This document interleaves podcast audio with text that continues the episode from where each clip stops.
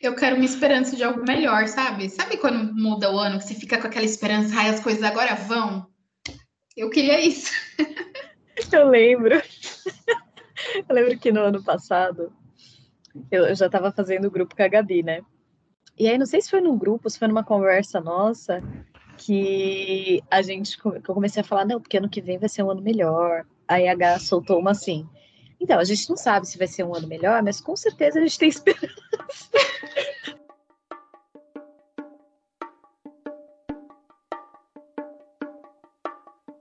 As mulheres, em particular, precisam ficar de olho na sua saúde física e mental, porque se estamos em um mundo cheio de compromissos, não temos muito tempo para cuidar de nós mesmas.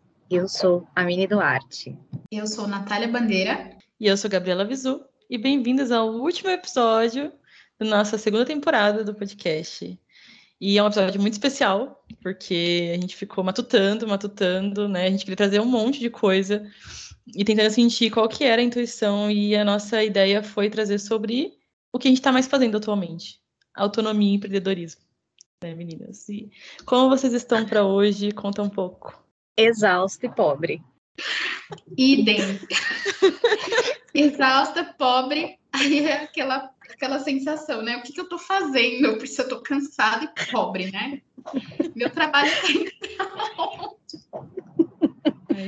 Mas é isso. Não, e detalhe, gente. Agora a gente tá gravando o um episódio numa quarta-feira, quase 10 horas da noite. Eu estou de pijama. Eu, como diz minha avó, eu sou só a capa do Kisuke, de cansada. Viajei o dia inteiro hoje atrás de paciente, atendendo paciente não sei que lugar, atendendo paciente não sei que lugar, e vem, grava episódio. E a vida da autônoma é assim, sem parar. Você, só o bagaço amiga? da laranja, só o bagaço da laranja. Cara, é, é, não sei, as coisas estavam fluindo e de repente eu fui ligar aqui para gravar o episódio, a câmera não funciona e áudio não funciona, de um aí muda para outro, põe os dois ao mesmo tempo. Resumindo, eu tô só a metade da metade. Funciona a metade. O notebook tá ligado no áudio, porque aparentemente o áudio não é bom no celular. E o celular tá ligado na câmera, porque é estranho gravar sem eu aparecer. Então, eu acho que essa. É, tudo isso que a gente falou é um, é um bom resumo do que, que é ser autônoma, entendeu? E dá para acabar o episódio aqui. até, a segunda, até a terceira temporada. É. Eu acho que assim, quando você, quando você trabalha numa empresa, tem vários departamentos, né? Tem o departamento de a diretoria, tem a contabilidade, tem o financeiro, tem o do TI, que geralmente resolve esses problemas né, de equipamentos. E a autônoma, ela é a diretora, é o do É, amiga, é isso também. ah, é, você travou. Essa é autônoma, gente. A gente tem que pagar nossa conta de internet e é péssimo, assim. A gente trabalha um monte para pagar conta de internet e não tem internet. Ai, que fácil. É isso.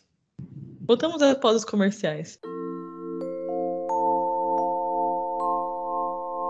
Eu tô lendo um livro que é um livro muito legal, mano. É tipo, sabe o livro Mulheres com os Lobos? A, a sensação que ele dá de transformação, assim, de deusas, envolvimento. Né? Isso, nossa, Natália, lê esse livro. Amiga, me passa o nome que você falou que tá lendo, mas como que A Deusa chama? Interior. A Deusa Interior. Interior. Isso, e ele é muito mais leve que o outro. Ele é muito mais leve que o outro, porque, sei lá, cara, Inclusive, enquanto a gente tá nos comerciais, eu queria fazer propaganda de um livro aqui, é Deus Interior. Tô super lento, tá sendo muito bom, gente. Tô indicando pra todas as meninas, comprem o livro. Voltamos. É, depois dos comerciais, já peguei meu vinho, que isso também é uma coisa de autônomo. Você começa a beber vinho consideravelmente. Mas, fala, Nath. É, eu só queria Ai, eu vou ter que retomar tudo. É... Ah, deixa eu lembrar. Isso é mais uma coisa, né, sobre ser autônomo, porque geralmente quando você está na minha empresa, é, você tem vários departamentos, tem a diretoria, tem o financeiro, tem contabilidade, tem a cobrança, tem a pessoa do TI. E quando você é autônoma, você tem que ser todas essas pessoas ao mesmo tempo, né? Você tem, é a diretora da sua empresa, você é a que faz a cobrança, você é do financeiro, você faz contabilidade, você faz as gambiarras do TI, né? Sabe quando você está trabalhando assim, o computador da pau, você fala assim, ai, preciso chamar alguém para arrumar. Se seu computador da pau, parabéns, assim. Se você souber como, como arrumar, ótimo. Se não, você fica sem trabalhar. E é sobre isso. E tudo gasta dinheiro, né? Porque você não tem VR, você não tem VA, você não tem vale transporte. Não tem convênio, você... benefício. Não tem décimo terceiro, né? Estamos aí, dia 30 de novembro, todo mundo recebeu e a gente aqui. A gente que lute para fazer a nossa parcela de décimo terceiro. Ai, e a gente, gente paga um vinho. Férias. Eu preciso abrir um vinho agora, porque eu fiquei muito deprimida. Vocês me deprimiram. Obrigada. E assim um a gente começa essa vibe boa, esse último episódio. Tem a palavra empreendedorismo, tem a palavra autonomia tal. A primeira vez que eu vi a palavra autônoma, assim, que eu falei que eu sou autônoma, foi muito confuso para mim. Sabe? Porque, ah, autônoma é um, é um nível, sei lá, de, de, forma de você trabalhar, tem PJ, tem um monte de coisa. Só que, tipo, a palavra autônoma para mim dá muita noia, porque eu fico, como assim eu sou autônoma? Eu sou, eu sou sozinha. para onde vai a palavra autônoma, né? E aí eu queria trazer isso aqui para a gente começar a, a entrar, a entrar né, nessa discussão. Para vocês, o que é ser autônoma? Nossa, eu queria dar uma viajada aqui nessa resposta, mas eu vou me controlar. É uma viajada. Não, é para viajar mesmo. Porque quando você fala o que é ser autônoma, né? Eu vou, eu vou muito para além do, do trabalho em si, de ser autônoma no trabalho, de não, enfim, não, não ser CLT, mas autônoma na vida, da conta da vida, sabe? Da vida adulta. E a gente sempre tem esses perrengues e tal. E aí eu, eu tenho me visto assim, na vida adulta, eu tava até falando com a minha mãe esses dias, gente, isso é muito bizarro. Eu tava falando com a minha mãe esses dias que eu vou começar a fazer uma reserva para a velhice dela, porque se alguma coisa acontecer com ela, eu preciso estar precavida de que eu não vou me desestabilizar para poder ajudar, sabe? Eu acho que ser autônomo é você pensar um pouco à frente das coisas, com a experiência que você tem também, com o tempo que você tem, é claro, só na experiência mesmo, mas é você pensar um pouco à frente e se organizar. Junto com isso, perceber que sempre tem um movimento impotente no meio, nem sempre você vai conseguir se organizar dessa forma, né? Então você tem que dar conta dessa angústia de não conseguir dar conta de tudo, mas ainda assim continuar pensando à frente, se, se programando, enfim. E, e, não tem nada a ver com meta, é programação mesmo, é você saber da, das consequências que é ser autônoma, ser adulta, sabe? Para mim é, é um pouco dessa reflexão, assim, essa viagem que eu vou fazendo. Eu concordo muito, né? E para mim, quando eu escuto autônoma, me remete muito à disciplina, assim, porque eu sempre fui uma pessoa muito metódica, organizada, só que nos, nos outros ambientes que eu trabalhei, sempre tinha um chefe, né? Um chefe, um líder, enfim. E aí eu tive a oportunidade de eu ser a, a líder, a, a gestora do departamento. Só que eu não gostava de trabalhar lá, lá onde eu trabalhava. E, cara, toda vez que eu acordava para ir trabalhar, eu tinha um horário para acordar. E todas as vezes que eu acordava, eu pensava, vai ter um dia que eu não vou precisar seguir esse horário. Eu não vou precisar acordar esse horário. Eu vou fazer o meu horário, eu quero acordar no meu horário. Então, quando a Mini falou que a autônoma é uma pessoa que sempre pensa na frente, né? Eu, eu tinha essa meta lá na, na frente e eu coloquei isso na minha cabeça e eis que hoje estou aqui. É a gente tentar manter a disciplina em meio a um caos, porque é isso que a gente estava falando no começo do episódio. A gente tem que dar conta de tudo e dar conta também da nossa não disciplina.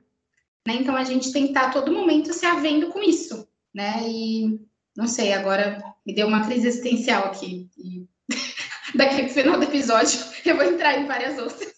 E é isso. E voltamos para as crises existenciais. A gente saiu de lá na primeira temporada e terminou a segunda assim. Esse que você falou do, de horário de trabalho sempre foi uma questão muito grande para mim. Assim, eu tive poucas experiências em empresa. Eu trabalhei uma vez que era para ser CLT e eu fiquei três meses só na experiência e saí. E assim, a, a, eu tô lendo o livro que a gente indicou no, nos comerciais, Deus Interior, ele conta de cada uma das seis principais deusas e como elas se relacionam com nossas, nossas perspectivas, né? Nós somos todas. Mas a gente às vezes está mais em uma do que nas outras. E eu sempre fui muito. Minha mãe sempre falou que eu fui bicho do mato. E eu sempre fui literalmente bicho do mato, assim. Eu sou.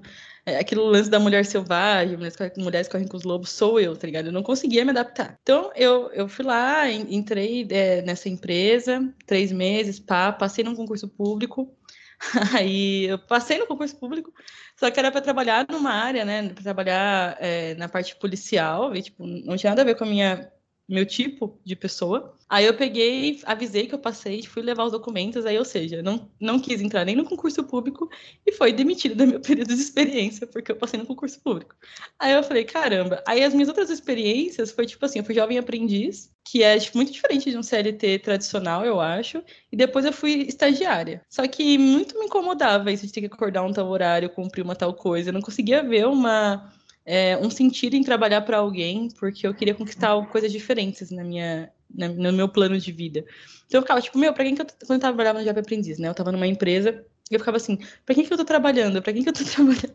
Quem tá ganhando dinheiro com isso? Qual que é o meu objetivo, sabe? Resolver problemas, assim, não faz sentido.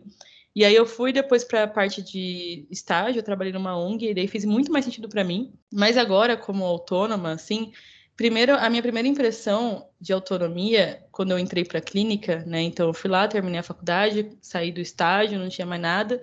Tinha que dar um jeito, só tinha plano A. Eu, dificilmente eu trabalho com planos B na minha vida. Tava falando com a Natália até. Tem que dar certo, é a única perspectiva que eu tenho, então vai ter que dar certo. Aí eu terminei a faculdade, pedi adiantado meu diploma antes de terminar o ano. Falei, eu vou fazer entrevista e eu vou ter que passar.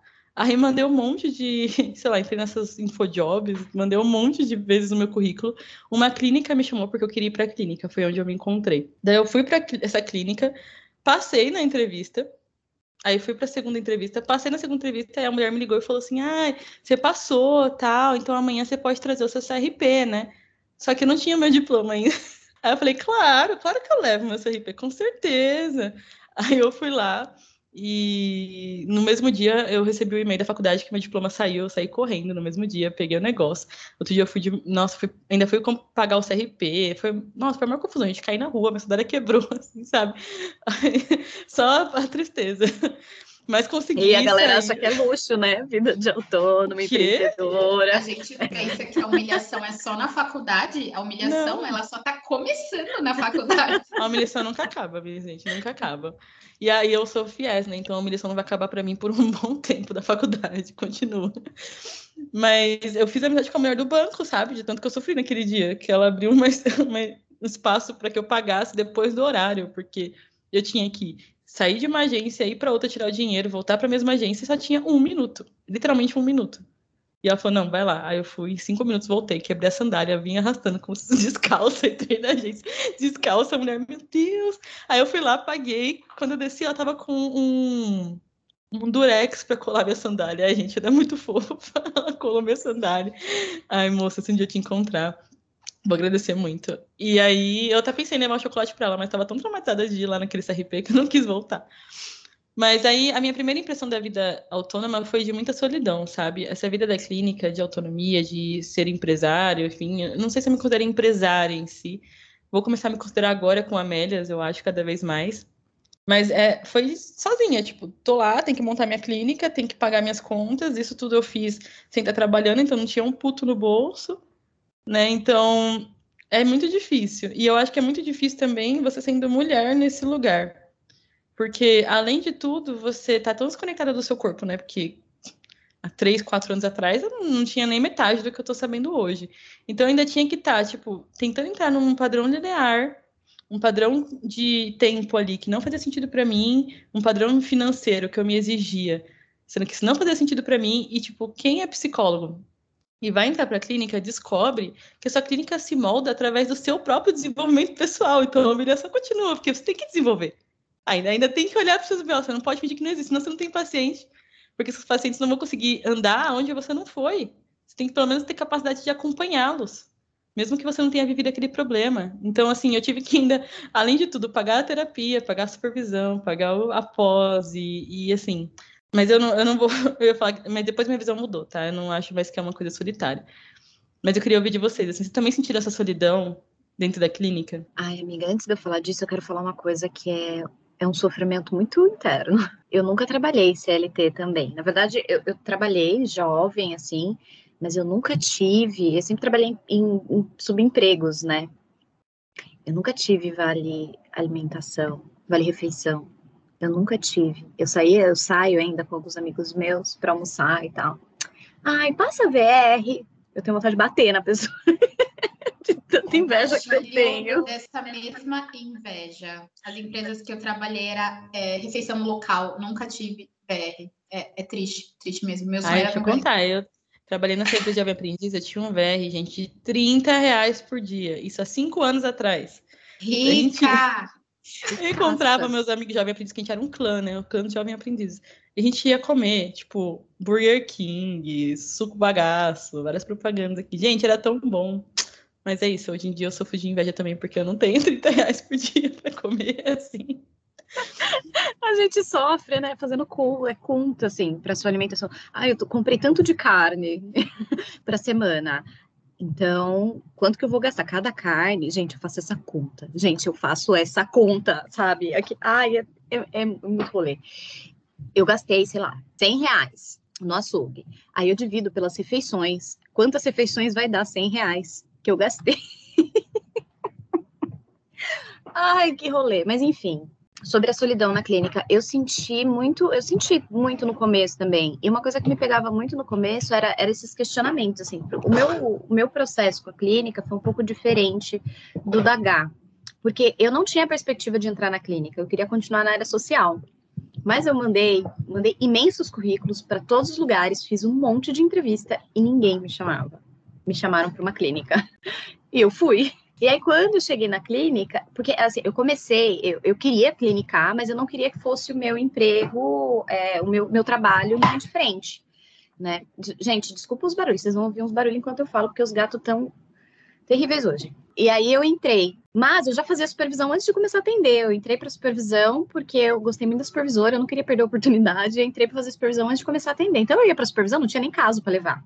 E aí, depois que eu me formei, eu fui trabalhar, começar a trabalhar mesmo, acho que quase seis meses, não, quase quatro meses depois. Eu já fazendo supervisão, a minha terapia toda encabeçada. E aí me apaixonei pela clínica, continuei. Mas no começo é, foi muito solitário. Eu tinha a galera da supervisão, não faço supervisão sozinha, faço em grupo, então eu tinha as meninas da supervisão, é, minhas amigas, psico, né, também, a gente sempre tudo junto, sempre juntas. É, quando eu alugava sala, quando eu estava na clínica, não era tão solitário, mas quando eu fui para minha sala sozinha, o, o rolê começou a ser outro, assim. É outro movimento. É outro movimento, é você o tempo todo ali sozinha, o tempo todo construindo seus movimentos sozinha. E você dando conta, né? E é, que, é muito que a H falou, assim, se você não evolui, se você não trabalha suas questões, não chega paciente na sua clínica. Então a gente tem que lidar com isso, a gente tem que lidar com um gasto, com custo alto para se manter na psico, porque é, a gente, como qualquer outro empresário, a gente tem que pagar aluguel, a gente tem que bancar tudo da sala, enfim, material, estudos, nananã, e mais, a gente tem que pagar uma supervisão e a gente tem que pagar a nossa terapia. Isso entra como trabalho, não só como desenvolvimento de saúde mental, mas é o nosso trabalho também. Oh, meu Deus. Peraí, desculpa, gente, o gato caiu. É, enfim, entra como nosso trabalho também. que caótico que tá aqui. É isso, eu vou parar por aqui, que eu preciso dar uma bronca neles. No começo, eu assim, eu tenho uma perspectiva um pouco diferente, porque eu pensei que a solidão ia bater mais forte do que o que eu vivenciei né? Eu entrei na clínica um pouco de forma tardia, assim, eu também, assim como a Mi, eu não tinha perspectiva de, de me formar e entrar na clínica. Eu queria área da saúde, tanto que os meus professores da área da saúde, assim, me mandam vagas até hoje, porque eles acham que eu quero trabalhar em CAPS e tal, porque eu saí da faculdade focada para trabalhar em CAPS em outras áreas da saúde. Acabou que eu vim para a clínica e foi bem no meio da pandemia, né? Então, assim, os meus primeiros pacientes foi tudo online, eu comecei a atender no, no meio do caos, tanto que é, minhas outras colegas que entraram na clínica antes de mim falaram que era assim, você precisava entrar numa clínica de convênio, porque era muito difícil você construir seus pacientes particulares, né? Porque tinha que vir de educação e demorava muito. E aí tinha, é, demorava tipo assim, um ano para você conseguir dois pacientes, assim, era um negócio surreal. E eu logo no comecinho já veio bastante, porque a pandemia, cara, foi uma chuva de gente que que estava buscando terapia, buscando cuidar da saúde mental, enfim. Como as minhas amigas já estavam trabalhando, era uma rede de apoio assim, via WhatsApp. Era grupo o tempo todo. Gente, estou começando agora, me ajuda. Gente, um paciente fez isso. E assim, por mais que você saiba o que fazer, porque na faculdade, de alguma forma, pincelam isso, quando você chega, quando você é um profissional que faz isso, é um rolê totalmente diferente. É muito diferente você começar a viver as coisas. Então, assim, tá, me ensinaram isso na faculdade, mas agora eu sou profissional, agora eu tenho CRP, eu pago CRP e o negócio ficou sério, né?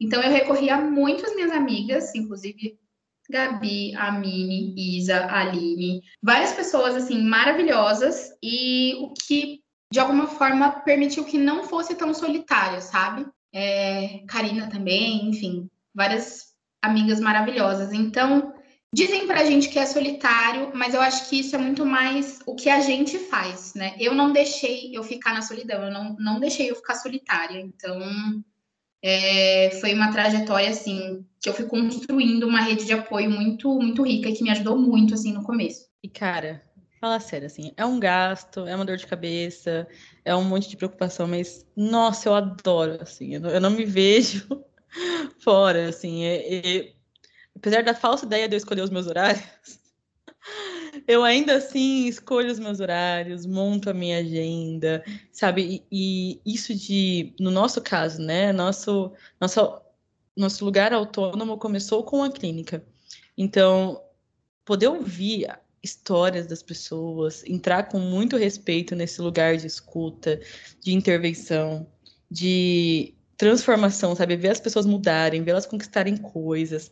Nossa, isso é uma coisa assim que para mim é surreal, assim, é muito incrível. Eu gosto muito disso. A clínica, no meu caso, não foi dúvida. Eu sempre, né, eu, eu fui durante a faculdade, estava pensando, e eu sabia que eu ia gostar, mas eu, me levou para tantos lugares. Eu acho que ser autônomo também é você não ter raízes fixas, como dentro de uma perspectiva CLT que os dois são bons, os dois têm as coisas boas e as coisas difíceis. Mas isso deu conseguir arriscar, de não ter essas raízes fixas, né? A gente falou do VR, do PA, tal. Esse preço de não receber isso para que eu banque isso também me levou para tanto lugar. Sabe, tipo, eu conheci tanta gente, tive por, sabe, chance de conversar, de falar, de ver, de também sofrer pra caramba. Nossa, quando quando você começa com a, a, psicologia, assim, na clínica, quando o primeiro paciente vai embora, você não esquece, assim. Passa por um luto, nossa, mas a, até hoje, assim, quando os pacientes encerram por diversas formas, às vezes por sabendo que vai voltar, às vezes num outro processo, ou simplesmente vai embora, todos, é, é um, um processo que você passa também, porque é uma troca, né? O paciente foi lá, confiou em você, trocou com você, só que você também está trocando com ele. Então é muito interessante, assim, eu não troco isso, e agora que essa, esse projeto autônomo se modifica de outras formas, agora com a, o grupo Amélias e levando para mais lugares, é uma coisa incrível. E assim, para mim, no meu processo também foi difícil no sentido de ser a primeira pessoa que trabalha de forma autônoma na família. Então, todo mundo tinha uma visão bem CLT, aposentadoria, construir uma carreira numa empresa, e ninguém conseguia compreender muito bem o meu desejo de ir para outro lugar. E era um desejo arriscado, entendeu? Então, ah, não vou ter aposentadoria, não vou ter convênio, não sei o quê, mas é isso que me faz feliz. Então, eu tive que bancar esse desejo, repetir diversas vezes, até hoje, eu repito. Acho que até hoje tem pessoas que gostariam de me ver, tipo, dentro de uma empresa como se isso fosse uma garantia de qualquer tipo de segurança, e não é. Nunca foi, e hoje eu acho que mais ainda, e nem se você entrar para o setor público é tão garantia assim. Então, eu acho que uma das meus grandes desafios foi poder dizer isso, sabe? Que eu queria ser livre nesse sentido, bancar esse desejo. E tô eu até aí hoje, né? Então eu comecei a, a conquistar coisas, a entrar, a bancar cada vez mais coisas e tive que confiar que isso que eu construí talvez seja mais sólido, porque eu sei como é que foi, eu participei de cada pedacinho do que uma coisa que eu não, não consigo compreender, de que eu não me sinto feliz, de que eu não tô 100%. Então foi sofrido, mas para mim foi a escolha certa, com certeza. Eu não tenho a mínima dúvida que foi a escolha certa. É isso que você falou da visão da família, assim, na, na minha família também tem uma, uma experiência parecida. Teve uma vez que eu fui. Eu não tinha paciente de manhã, enfim, eu fui passar uma manhã na casa da minha avó, ela mora do lado da minha casa. E aí eu levei o notebook e eu fiquei fazendo algumas coisas mais administrativas, assim, né? E, e aí eu almocei, e aí eu tava saindo e ela falou assim: agora você vai trabalhar? Eu falei assim, mas vó, eu já, eu já tava trabalhando. Né? Ele, ele é, não entende que você tá em casa, você tá com o notebook, você tá fazendo outras coisas, isso também é trabalho, né? Aí teve uma outra, uma tia minha que falou assim, eu, eu tava mandando áudio no WhatsApp pro Amélias, né? A gente tava, a gente faz diversas reuniões via WhatsApp assim o dia todo. E aí eu tava mandando áudio e tal, e aí minha avó falou assim para minha tia, fala baixo, ela tá trabalhando. Aí minha tia falou, mas ela não tá aprendendo. Eu, é, mas, né? É, existem outras formas de trabalho, né? Então, é, essa, essa autonomia que você tem de trabalhar em diversos lugares, mas de ainda assim trabalhar, eu também foi, foi a melhor escolha assim que eu fiz, também não trocaria por nada. Eu concordo com tudo que vocês falaram, assim, não tenho, eu, eu acho que eu, a única a única vez que eu tive um leve arrependimento por ter escolhido ser psicóloga e ter escolhido trabalhar na clínica foi quando eu operei que eu precisei avisar todos os meus pacientes que eu estaria de pós-operatório durante um tempo. E foi um processo muito traumático. Não foi só, vou, operei e foi isso. Foi traumático, eu estava muito, eu, tava muito emocionada e era eu que precisava fazer isso. Não dava para outra pessoa fazer, eu precisava. Não tinha como eu falar, mãe, manda mensagem para os meus pacientes, eu não posso expor os meus pacientes. Minha supervisora, eu não posso dar esse trabalho para minha supervisora também né, que poderia ser uma pessoa, por exemplo, para fazer, porque conhece os meus pacientes. Mas eu acho que foi o único momento, assim, porque eu estava muito traumatizada, muito, muito mal psiquicamente, e eu tive que, que usar essa energia só. Não elaborei muito isso, então fica por aqui. Mas uma outra coisa que eu fico pensando também, né, desse processo do, de ser autônomo, de trabalhar na clínica, é que a gente sai da faculdade, nós psicólogos, né, não sei como são em outros cursos, a gente sai da faculdade, a gente não tem uma aula de administração. A gente sai sem saber o que fazer. Então é todo é todo um processo que leva tempo para se organizar, organizar guardar dinheiro, organizar separar pessoa física de pessoa jurídica. Cara, isso é muito difícil, porque nós psicólogos aprendemos dinheiro que a gente ganha para gente, mas não é. Então, como é separar uma empresa para você, sabe? Muitos psicólogos ainda, é, muitos psicólogos não são pessoas jurídicas, porque não cabem, não entram ainda, né? E, e mesmo se fossem também, tem todo um processo, tem todo um gasto a mais. Para você virar pessoa jurídica, você tem que pagar o CRP de pessoa física e pessoa jurídica, então é quase mil reais. Né? Acho que, se não me engano, pessoa jurídica é um pouco mais, dá quase mil reais só de CRP, fora que você tem que pagar de imposto. Dependendo da sua alíquota por mês, também é um valor muito absurdo. Então, são todos uns gastos. Quando você vê no fim do mês, sobra o quê para sua pessoa física? Sobra quase nada, né? E aí você tem aluguel, enfim, várias coisas para pagar para quem mora sozinho, para quem não mora também tem várias coisas para pagar. É um desafio. E eu acho que o desafio do empreendedorismo, seja ele em qualquer profissão, é esse, é você conseguir se organizar financeiramente partindo de um de um, uma educação brasileira onde a gente não aprende isso. A gente não aprende o que é se organizar financeiramente. Então, esse é um desafio muito desgastante, é muito difícil saber lidar com dinheiro, é, onde você vai, o que, que você vai fazer. Então, são horas perdidas e ganhas em planilhas, né? Tem toda a facilidade de você fazer seus horários. E aí, depois de um tempo, quando você quando você está no começo da profissão, você não tem essa de fazer horário. O paciente chega, você, você vai receber. Primeiro porque você está no começo da profissão, você está no processo de, de aprender, de aceitar também, de entender qual demanda faz mais sentido para você, qual demanda não faz, né? Depois de um tempo, você começa a organizar isso e aí delimita melhor os seus horários, assim. Hoje eu tenho, eu tenho, é, eu acho isso muito engraçado, porque assim, eu já estou há um tempo, um processo, processão tentando organizar o meu horário fixo de trabalho.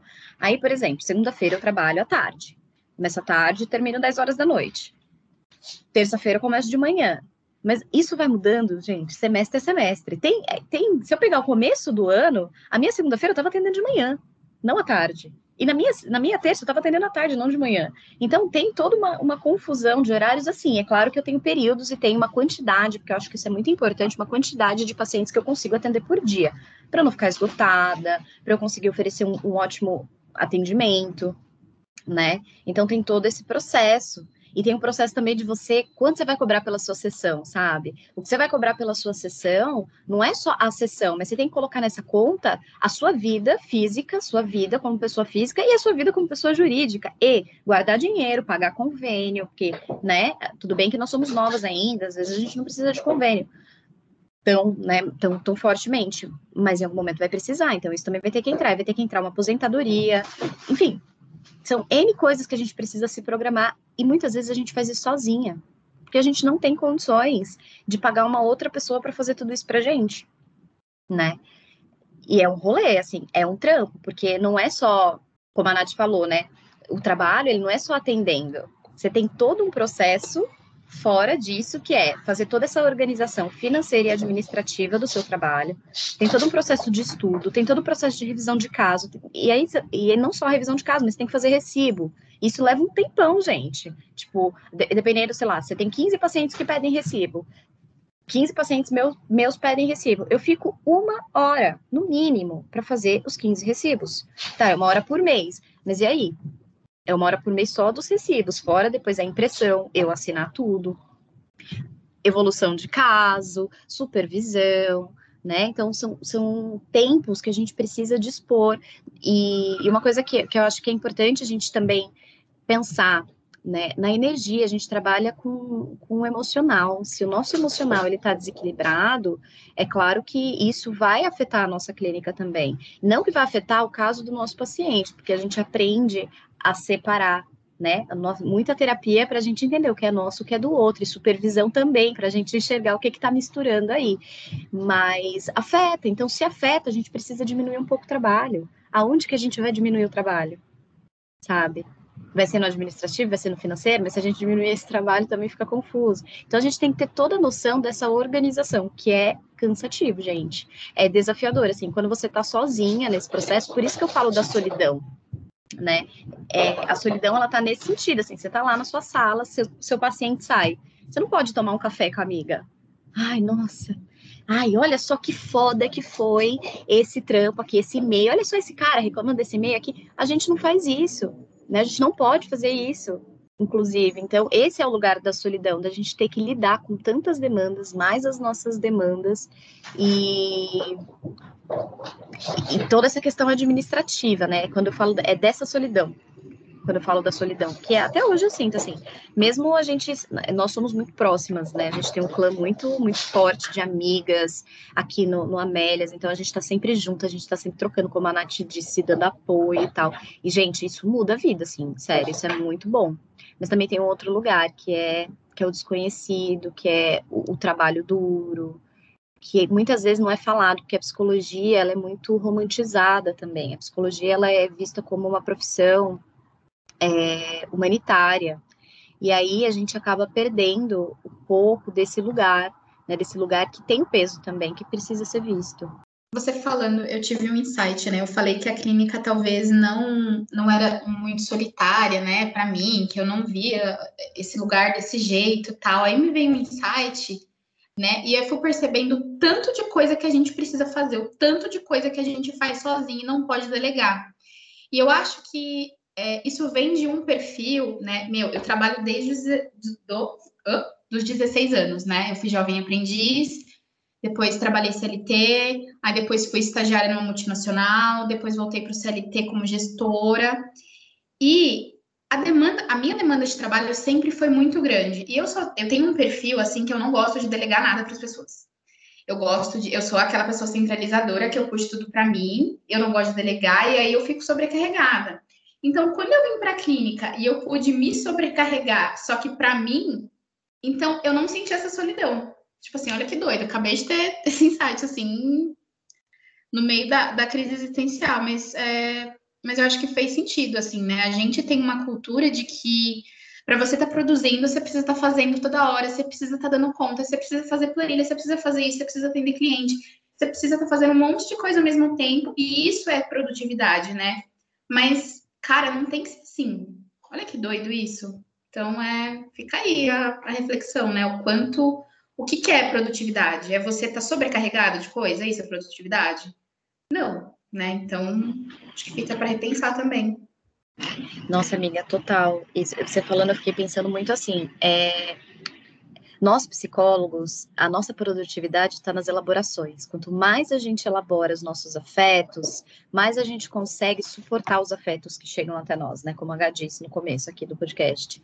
Então, para a gente elaborar, gente, as nossas coisas, a gente precisa de tempo, a gente precisa do, do, de fazer contato. Para fazer contato, a gente não vai fazer contato na correria, a gente não vai fazer contato é, o tempo todo ali produzindo, trabalhando, nananã, que, que, é uma das coisas que tem me feito questionar muito, por exemplo, as redes sociais, né? Eu, eu fiquei muito tempo ativa, comprei vários cursos de marketing, falei, não, vou, vou virar blogueirinha da Psicos. Mas assim, isso começou a afetar minha clínica, porque eu não estava me dando tempo que eu, a Mini, preciso, dentro da minha individualidade, para elaborar os meus processos e oferecer o, o trabalho que eu me proponho a oferecer e que eu cobro por ele, inclusive. Eu tenho valor para o meu trabalho, que eu não negocio o meu valor. Então, como que eu vou deixar isso diminuir, sabe? E a gente teve uma conversa sobre isso também uma vez, e vocês me ajudaram a refletir, né? Mas uma outra coisa que eu também fico pensando é, é quando a Nath ficou falando de delegar tarefas e tudo mais, né? Quando a gente vai pro, pro, pro, pro empreendedorismo, quando a gente vai ser autônomo e cuidar do, da nossa empresa, das nossas coisas, nós não temos um chefe falando o que a gente tem ou o que não tem que fazer. A gente não tem um horário para cumprir as coisas ficam muito soltas, né? E se a gente não aprende isso, que é, que é um, um, uma energia mais. Como que fala, H, do Jung? Anima? Ânimos. Ânimos. É, que, é, que é uma energia mais ânimos. A gente fica perdida, eu fiquei muito tempo perdida, assim, até hoje, às vezes é difícil. A gente está aqui galgando no, no, nosso, na nossa empresa Amélias, para construir um, um, uma empresa mesmo, para deixar tudo organizado. E às vezes eu me perco nas próprias demandas que eu coloco. Eu falo aqui, gente, tá, vamos fazer isso aqui, vamos fazer isso aqui, e eu não dou conta de fazer, eu não coloco essa meta em mim. Então, eu, eu percebo que às vezes uma pessoa que, que conversando muito com o meu ex, meu ex, ele é empresário, ele tem muito conhecimento mesmo, né? Aprendi muita coisa com ele nesse sentido. E ele fala, ele fala, ele é contador também. Ele falava assim, Amine, as empresas, é, muitas empresas não passam do primeiro ano, não sustentam o primeiro ano, porque não sabem administrar. E aí fica um ano e o segundo ano fecha. Se, se a empresa já tipo, tem dois anos, essa empresa tem chances de ter sucesso. Só se acontecer alguma coisa aí, né, que no meio do caminho que, que não funciona. Então, e, o fato da gente não aprender tudo isso é muito problemático para nossa para o nosso trabalho no dia a dia, né? E eu acho que a gente precisa buscar também, sabe? A gente precisa buscar fora, sabendo que não tem, aonde pode buscar fora? Né? Tem vários projetos sociais hoje, para quem não tem dinheiro, tem vários projetos sociais que oferecem um, um curso, mini curso de administração, então, acho que fica também é, a reflexão que a Nath trouxe, que é a gente precisa silenciar muitas vezes, a produtividade ela não está só em, em, realizar tarefas, às vezes está no silêncio, está na introspecção, está na elaboração. E também a gente precisa do ânimos aí falando, ó, vamos lá fazer alguma coisa, vamos aprender um pouquinho aqui, sabe? Trazer um pouco desse equilíbrio de respirar e agir. Muito. E assim, e aí quando a gente fala, quando a Mini traz o ânimos, é, se a gente for para um sentido popular do que seria, seria uma energia masculina, no sentido do que a cultura entende que é masculino, que é resolver tarefas, organizar coisas, porque ao longo do tempo foi isso que foi delegado ao homem. E eu acho que a gente precisa cada vez mais, é, eu sinto uma necessidade interna de cada vez maior de renomear isso. Cada vez mais me incomoda, cada vez mais me incomoda, porque eu, eu sinto que agora eu não consigo enxergar como uma energia masculina. Eu consigo enxergar como uma energia complementar à minha energia atual. Mas isso tem que ver dentro do feminino. Isso é uma energia feminina que eu tô com dificuldade de acessar. Talvez porque eu tô nomeando errado, porque eu tô procurando um lugar errado, não sei.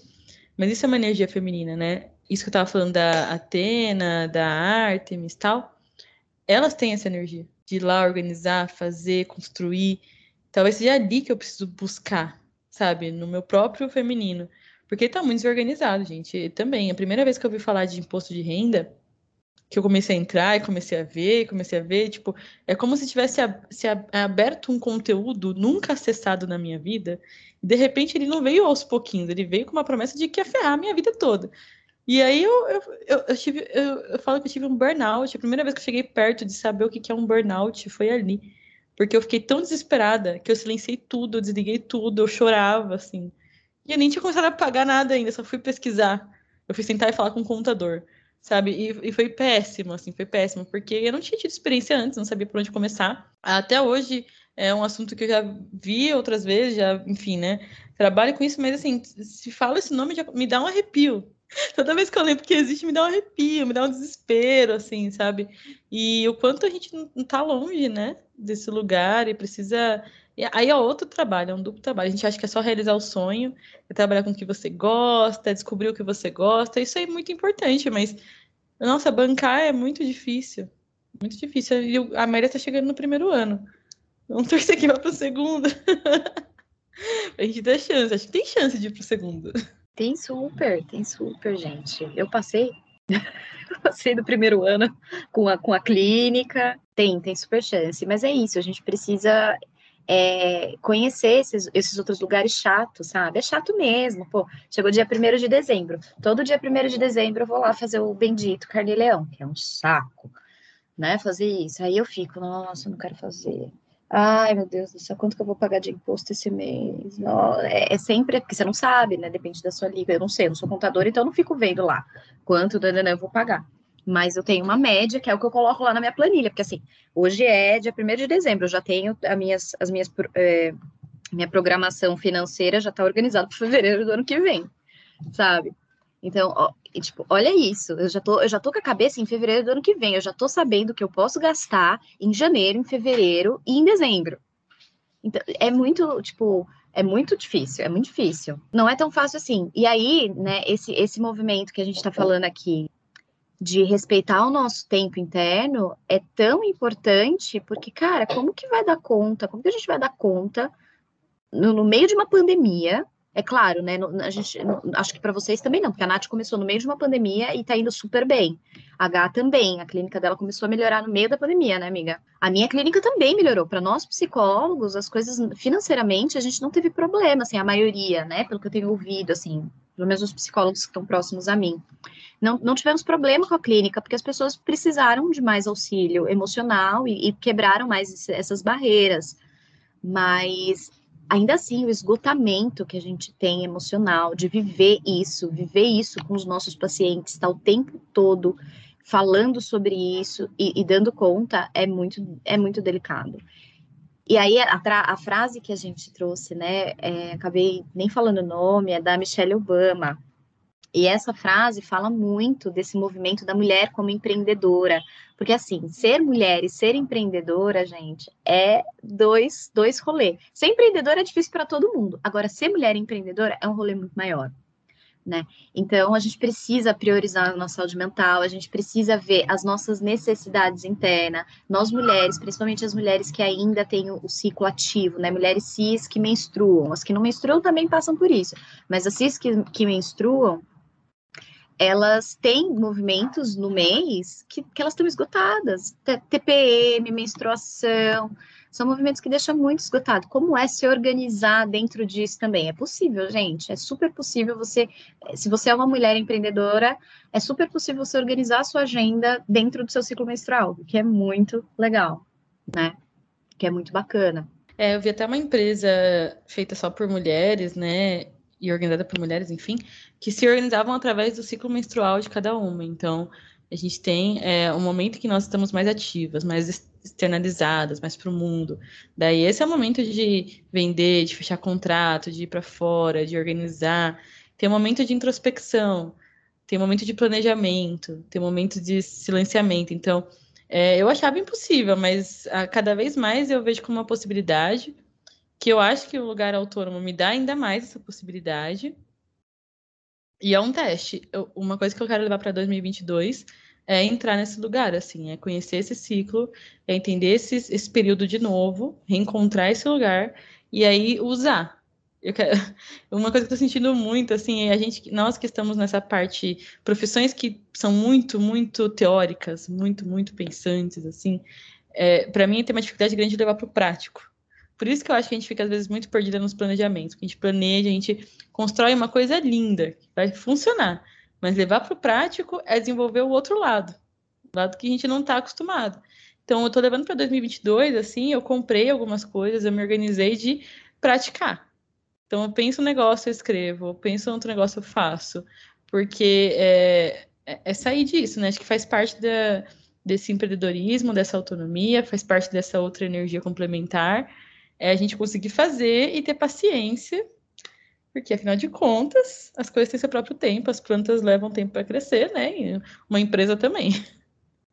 A gente está muito acostumado com a cobrança do capitalismo e com a cobrança da internet, tudo tem que ser muito rápido, as pessoas bombam num dia só, com um vídeo tal, tem milhares de seguidores, vão para um Big Brother, saem de lá ricas, e o processo fora das, da publicidade, da câmera, dentro da câmera também, né? dentro do, da exposição, é muito difícil.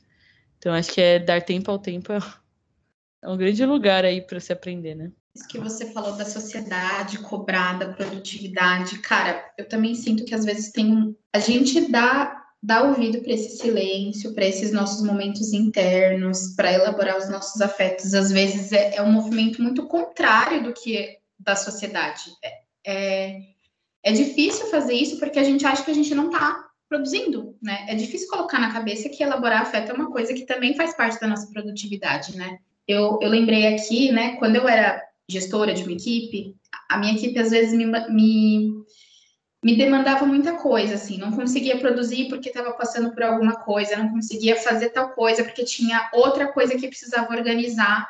Então, assim, era um problema muito mais complexo do que a pessoa simplesmente desligar dos problemas dela para ir lá e produzir. E a empresa por trás me cobrava, porque eu era líder e eu tinha que dar um jeito de cobrar a produtividade das pessoas. E, cara, eu não conseguia fazer isso. Eu não conseguia. Eu era chamada atenção toda hora, eu fui taxada assim, eu fui uma péssima líder. Na minha cabeça eu não fui, assim, porque eu fiz o que eu, o que eu acreditava que tinha que ser feito mas é muito difícil você ir contra esse movimento do sistema, né? De que você tem que ser produtivo. Ah, mas na empresa a gente tem que deixar os problemas de lado e a gente tem que focar no trabalho. Cara, eu não acredito nisso. Isso não, não dá para entrar na minha cabeça. Então, assim, quando, quando eu busquei o, o caminho da clínica também, foi pensando nisso. Porque na clínica a gente né, faz muito esse movimento com os pacientes, de que eles têm que bancar os desejos, de que eles têm, eles têm que né, buscar autonomia, fazer o que eles querem, e, e às vezes na empresa não tem abertura para isso, né? Então, é, eu, eu acho, acho isso bem difícil, assim, é, é complexo, eu acho muito complexo. É complicado, né? É, sobre isso, e não está nada bem. Eu lembrei o que eu ia falar. É, para a mulher é muito mais difícil empreender, ir para profissões é, fora fora de, de humanas, né? Porque por mais que a gente diga que a sociedade está mudando, que os pais têm, sim, e a sociedade tem se empenhado para incluir mais a mulher no mercado de trabalho, isso ainda é muito velado, né? A mulher, ela tem sim é, mais autonomia, ela tem sim mais espaço, ela tem sim mais escolha, mas ainda ela é colocada no lugar da dona de casa, da que tem que servir a outra pessoa, da que não pode ter tanto sucesso financeiro, não pode ter mais sucesso que o marido, se ela for, uma mulher hétero, por exemplo.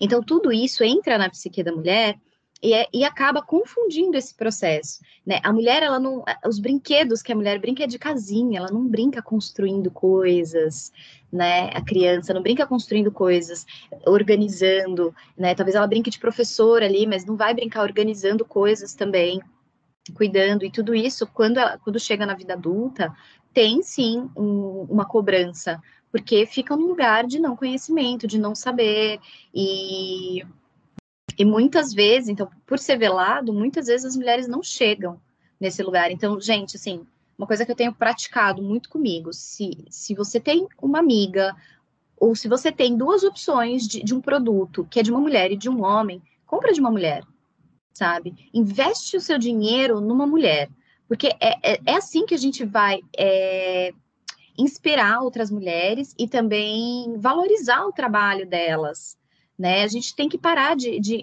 de só gastar o nosso dinheiro em salão de beleza, porque é ali que está a, publicação LGBT é, e, e, mulheres, a gente tem que investir também, mas não é só ali que essas pessoas têm que estar, elas têm, elas têm que estar em todos os lugares. Então, vai para um personal, investe numa mulher, cara. Contrata uma mulher personal, uma mulher negra, uma mulher trans, sabe? Muda um pouco aonde a gente está tá gastando o nosso dinheiro.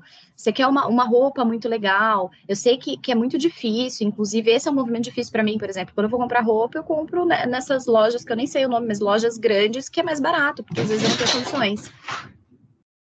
Gatos. Que às vezes eu não tenho condições. Mas se eu, se eu puder me planejar, sabe? Esse é um, é um plano B, assim. Vou me planejar para começar a consumir menos, gastar menos com roupa, que é uma coisa que eu gosto muito, por exemplo. Tô com uma crise, ah, eu vou comprar uma roupa. Vou comprar de uma mulher, de uma mulher que tá fazendo na casa dela, sabe? Eu sei que é um ideal também, que muitas vezes a gente não consegue alcançar, eu ainda não consegui, mas tudo que eu posso, se eu tenho a escolha de fazer com um homem ou com uma mulher, eu vou fazer com uma mulher. Eu acho que a gente precisa também trazer essa consciência, sabe?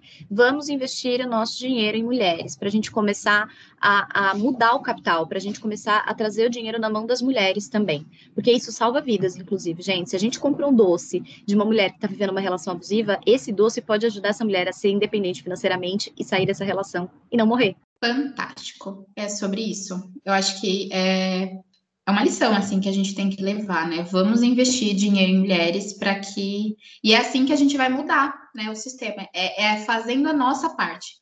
O sistema é muito grande, é muito complexo, ele massacra, mas são essas, né? Não parece muita coisa, mas cara, isso muda muita coisa, né? Você incentivar o trabalho de mulheres e, e é assim que a gente vai fazendo a diferença. Inclusive, essa questão de roupa, assim, é, eu, eu tava entrando muito nesse lugar também procurar, né? E claro que eu compro de um, de um lugar, inclusive, que chama Alela Brandão, né? E é um lugar que é um pouco mais caro, assim, não é um, são roupas super acessíveis. Mas, é, além da questão de você investir no trabalho de uma mulher, tem uma construção, uma reflexão atrás de comprar uma roupa, que é uma coisa que eu não imaginei que eu viveria, sabe? Assim, primeiro, que eu comecei a usar apenas roupas confortáveis. E eu percebi o quanto eu usava roupa desconfortável na minha vida. Era muito louco isso. Aí eu comecei a usar só roupas confortáveis. Começou com essa ideia. Depois eu comecei a me sentir bonita usando roupas roupas que, que me faziam sentir bonita porque estavam ali no lugar que eu queria que estivesse.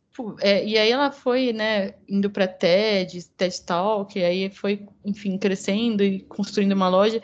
E aí você vai acompanhando cada pedacinho, sabe? Então ela tem uma parada de astrologia que ela gosta, e ela chamou uma astróloga lá também, uma mulher preta, para trazer isso para o trabalho. Aí a diversidade da empresa, quem é que cuida do marketing, quantos modelos diferentes, quantos corpos diferentes. Daí você vai se sentindo integrado, você vai se sentindo parte daquilo. E eu acho que, é, além da, do investimento para mudar a vida, né, é, você se sente mais parte quando você faz isso. Tem um cuidado ali tem uma intenção, né? Tem um carinho, tem uma ideia que vai além daquela ideia do capitalismo que é todo mundo só se preocupa com dinheiro. Sim, se preocupa com dinheiro, tem que se preocupar, é isso que move. Mas tem uma coisa além, tem reflexão. Então, assim, esse é um exemplo de empreendedora, né? Mas quando eu comecei a trabalhar dentro da, da psicologia, eu, eu fui, fui atrás de cursos também. Só que eu fui por um outro caminho, né? Eu fui pela equipe do Tudo Orna. São três irmãs. E elas fazem é, palestras e trabalhos sobre branding, marketing, marca pessoal. E, cara, vê-las, né, fazendo isso e, e o quanto o, o, olhar delas era um olhar carinhoso, hoje elas são mães, né, e elas estão trabalhando e sendo mães, e uma vai para mora em outro país, elas funcionam do mesmo jeito. Dá um, um, amplia muito mais do que só um material que você recebe é um tempo diferente, acontece, é uma estética também, sabe? Não sei explicar. Então, eu, eu levo essa filosofia muito para minha vida. Sempre que eu consigo, eu vejo, primeiro, uma coisa que me agrade no meu gosto, mas o que me agrada no meu gosto é sempre coisas que vêm de mulheres. Então, sobre isso, né? Acho que não é à toa, nós somos fodas, a nossa visão é diferenciada, combina muito com a minha, pelo menos. E bom, fica uma reflexão para vocês verem o quantas coisas vocês fazem hoje é, que são através de um trabalho de uma mulher e qual a diferença que isso faz na vida de vocês. E assim, meninas, mas eu queria falar com vocês, então, para a gente fechar o nosso episódio, já que estamos fechando a segunda temporada também, foi uma temporada diferente. Nós tivemos menos episódios, mas nós dedicamos mais, eu acho, porque foi muito difícil fazer essa temporada Passamos por perrengues, super perrengues que nunca imaginávamos passar. No começo a gente sentou, planejou tudo direitinho, investiu, né, em, na marca pessoal, num press kit que vai ficar para a terceira temporada, mudou nome, planejou. E aí a vida veio e falou que não, que a gente ia ter que aprender a parar um pouco e aprender a, a amadurecer. A gente pediu amadurecimento, recebemos amadurecimento, mas foi para um lugar que não imaginávamos, né? E aí resolvemos fazer menos episódios, mais espaçados, mas que a gente pudesse se identificar e não nunca em nenhum momento foi entrou num lugar de uma massa, de uma coisa sem sentido. Acho que seria impossível para nós três fazermos algo que não tem sentido. A gente não ia conseguir fazer não ia sair nada, ia dar tudo errado, o computador ia pifar no dia, tenho certeza. E para evitar, né, que as deusas mandem um computador pifado, a gente ainda está precisando não comprar nada novo, a gente resolveu dar um tempo. E eu queria conversar sobre os, falar dos próximos passos, né? O que, que é esse, o que, que foi para vocês essa temporada? O que, que foi esse tempo que a gente tirou? O que, que vocês pedem para a próxima temporada? Não vamos entrar em planejamento, mas vamos entrar em pedidos né? Como é que vocês olham para trás? O que, que vocês sentem? Sério que você vai pedir para a gente fazer uma listinha nessa altura do campeonato? Sensação só. Sensação. Eu peço amor, saúde, prosperidade. Ai, brincadeira, brincadeira, que ótimo. Eu acho isso muito legal, muito importante, assim. Você me pegou de surpresa, mas eu acho que de sensação mesmo, eu espero que a gente continue independente se essa empresa passar de um ano ou não. Eu espero que a gente continue com o nosso clã, porque ele é potente demais, assim, eu não tenho dúvidas. Hoje eu até postei uma foto no meu Instagram pessoal, de, do dia 1 de dezembro, que eu tirei, dia 1 de dezembro de 2020. O quão diferente, fisicamente inclusive, eu estava, sabe? O quanto essa foto me trouxe, assim. E eu não tenho dúvidas de que esse podcast, vocês, como meu clã, me trouxeram isso, assim, me trouxeram é, essa força, essa independência, todo esse processo que a gente falou aqui de autonomia para além do empreendedorismo. Então, eu, eu, desejo, a sensação que eu tenho é que a gente continue com isso e que a gente possa também transformar a vida de outras mulheres. Então, o único intuito que eu tenho com a Amélias é que a gente siga o nosso ritmo, que a gente continue juntas e que a gente transforme a vida de outras mulheres. Eu sigo com aquela minha ideia de que, assim, eu não tenho um plano B, tá? Então, não tem a possibilidade disso não ir para frente. Amélias vai continuar, isso vai para frente, eu não tenho um plano B. E é muito bom ver como a gente é, tá alinhada, assim, muitas, muitas coisas que a gente está produzindo aqui, porque eu tenho esse mesmo pensamento da Mini de transformar a vida de mulheres, né? É, de transformar a vida de Amélias, né? Era esse, foi esse o intuito, assim, no começo, eu acho que segue. E, cara, eu olho para trás e vejo a gente, assim, eu, eu sinto orgulho, é o que me vem. Porque só a gente sabe o quanto foi treta gravar quatro episódios, cara. No outro a gente gravou acho que oito, se não me engano. E a gente fez todo um planejamento em julho, assim, de dos temas dos episódios. A gente pensou em trazer convidadas, a gente ia fazer press kit, a gente ia mandar para pessoas famosas, assim. A gente fez todo um trampo, só que as coisas não acontecem, nem sempre acontecem do jeito que a gente quer, e assim, a vida dá uns tropeços, assim. E os tropeços que a gente levou foram tão grandes que, cara, não era nem para ter esses quatro episódios. Não, não era para ter, não, não era possível dentro do que a gente estava passando. Só que isso foi muito importante para a gente poder elaborar o que a gente estava passando. E os temas de, dos episódios da segunda temporada foi muitas coisas que nós estávamos vivendo e, e que foi fazendo sentido para gente né? Então eu, eu espero, o que eu espero é que a gente continue fazendo coisas que façam sentido pra gente, né? Sem parar para ficar se encaixando em lugares que não pertencem, sem, é, enfim, tentar se adequar a uma coisa que não é o Amélias, sabe? A gente sempre brinca que o Amélias tem um jeito orgânico de ser, é o nosso jeito de ser, e o que eu espero é que a gente possa continuar assim, né? Se for para a gente entrar numa uma super máquina de produção e produzir sem parar, que isso faça sentido para a gente, né? E que esteja de acordo com o que a gente quer, com o nosso desejo, com o que a gente está bancando, com o que a gente está buscando, enfim. Eu acho que, independente de qualquer coisa, é, isso tem que ser fundamental, assim. E eu vou parar por aqui, senão eu vou me emocionar. Ai, é, eu tô chorando. Foi muito bom, meninas. Muito obrigado por essa temporada. A gente, aos trampos e barrancos. Trampos e barrancos. Aos trancos e barrancos. Trampos e barrancos. aos trampos e barrancos. Esse falha é perfeito. Aos trampos e barrancos a gente fechou essa temporada. E a gente vai dar um tchau e um Feliz Natal adiantado. E uma lembrança que tem Telegram também, tem Instagram também, que a gente vai tentar aparecer, mas mesmo que não apareça, vocês podem aparecer, a gente tá lá, invisível, mas tá lá. Feliz Natal adiantado, feliz ano novo adiantado. A gente vai se ver em breve na nossa terceira temporada. Vai saber como vai vir, mas eu já tô feliz porque vai vir. E muito obrigada por vocês estarem aqui fazendo isso juntas, né? Estarem comigo fazendo isso.